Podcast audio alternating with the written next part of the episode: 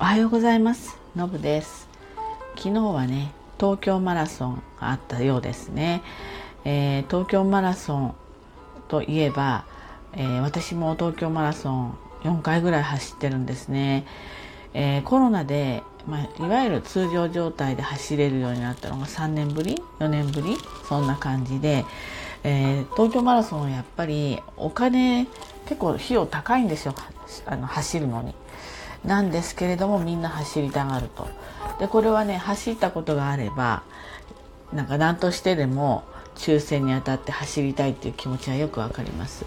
私は過去4回当たっていてこの4回当たってるのもね結構なかなかすごいんですけれども4回当たってましてで3回完走1回が途中で収容されたというような感じです。うん東京マラソンはね何が楽しいかっていうとやっぱりねいろんな各所でイベントが行われているのと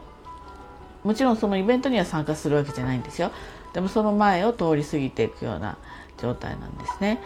であったりとか沿道のやっぱり、うん、応援がものすごく大きいんですよ。みんながわーってこう応援してくれて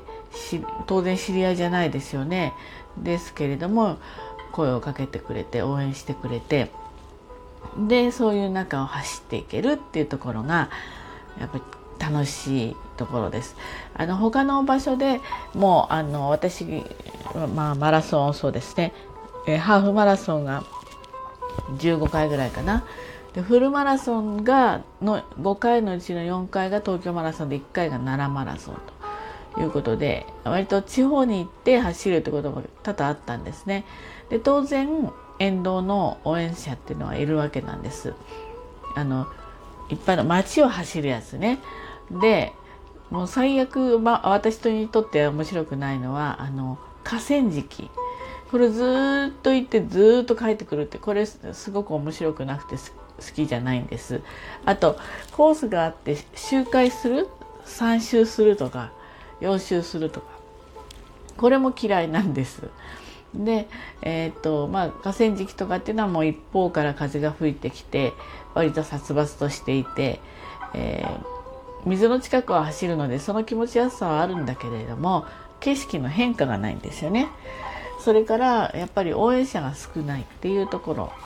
まあイベントになってないってことですよね。なので、まあ、そういうのはあまり面白くないんですけれども普通のそういった東京マラソンの縮小版みたいないあの地方都市とか田舎で結構行われてるんですけれどもそういうところはその土地ならではのなんか温かい応援とか温かいもてなしとかがあったりするので、まあ、それはそれで楽しいんですけれどもやっぱり東京マラソンは規模が違うんですよね応援者の人数とかそのほとんどの距離で応援者がいる。それで私が走ってた時にはあの今ね数年前からコースが変わってるんですけれども25キロ30キロ手前ぐらいだったかなからあの佃を走っていって、まあ、東京には埋め立ての人工島が多分人工島なんだと思うんだけどいっぱいあるわけでそこをずっと東雲の方とかまで、え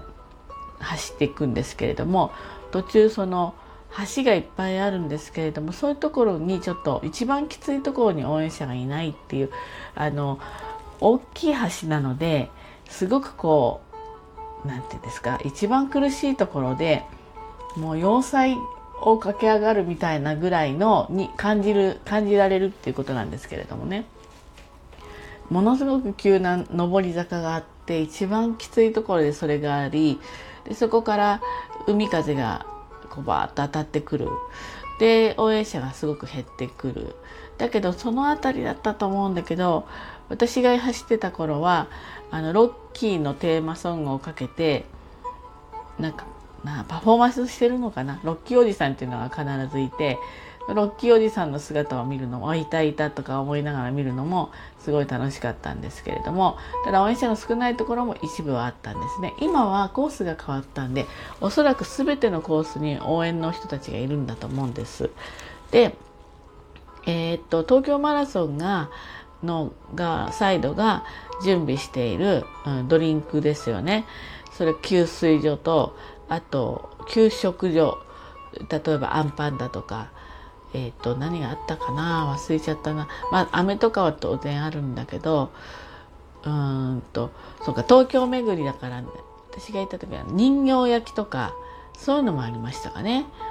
なんかいろいろ出るんですよ。でそれ以外にいわゆる沿道の人たち一般の人たちがいろいろ準備して立っててくれるんです。これが結構面白いんですよね。で普通の飴玉もあり梅干しもありそれからえっ、ー、とね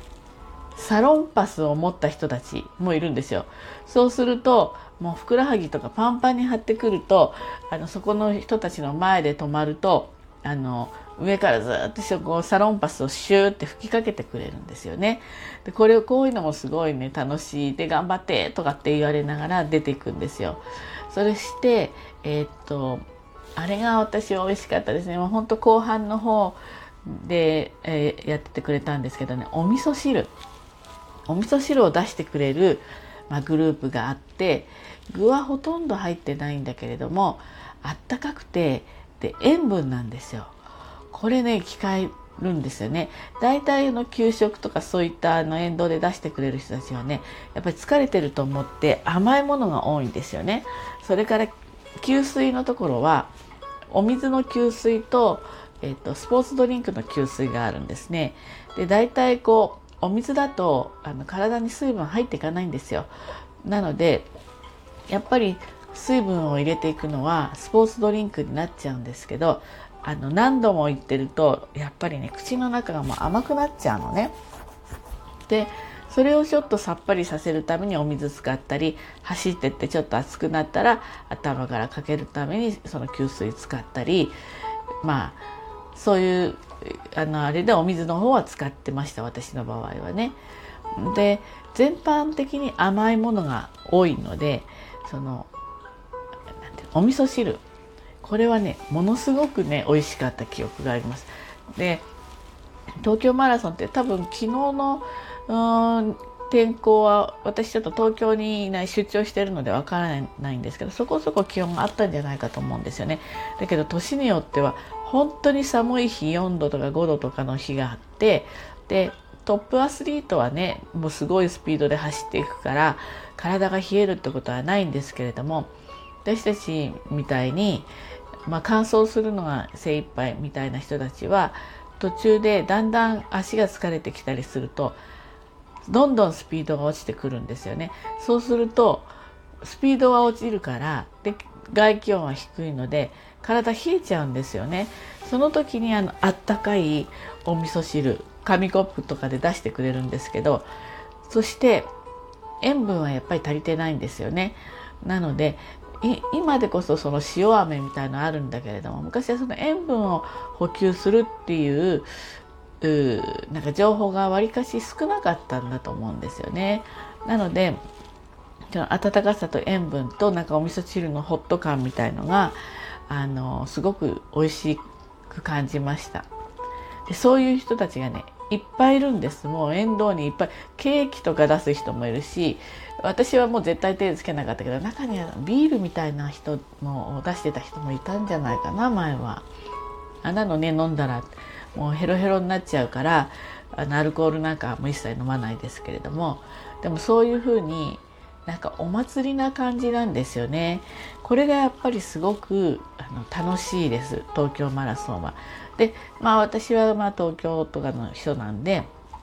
あのお友達も結構ねあの沿あの沿道に応援しに来てくれててで大体あのゼッケンの番号を教えておくと,、えーと、今どこ通過したとか、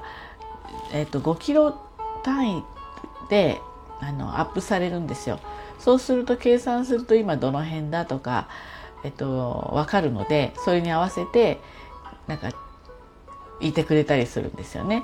で一瞬なんだけどやっぱりそのハイタッチがすごい元気をもらえたり楽しかったりするので、えー、やっぱりそういう楽しさもすごくありました。なんか東京マラソンはね通常通り行われたっていうことでね本当になんかようやくいろんなことが戻ってきたななんて思えたニュースでした。ちなみに私は4回走ったうちの1回目はもうね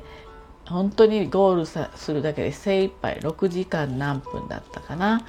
それして2回目がわりかし良かったんだっけな。5時間台っていうのがあってで確か3回目が低体温みたいな感じで、えー、途中で何ていうの9号のところに入ってあの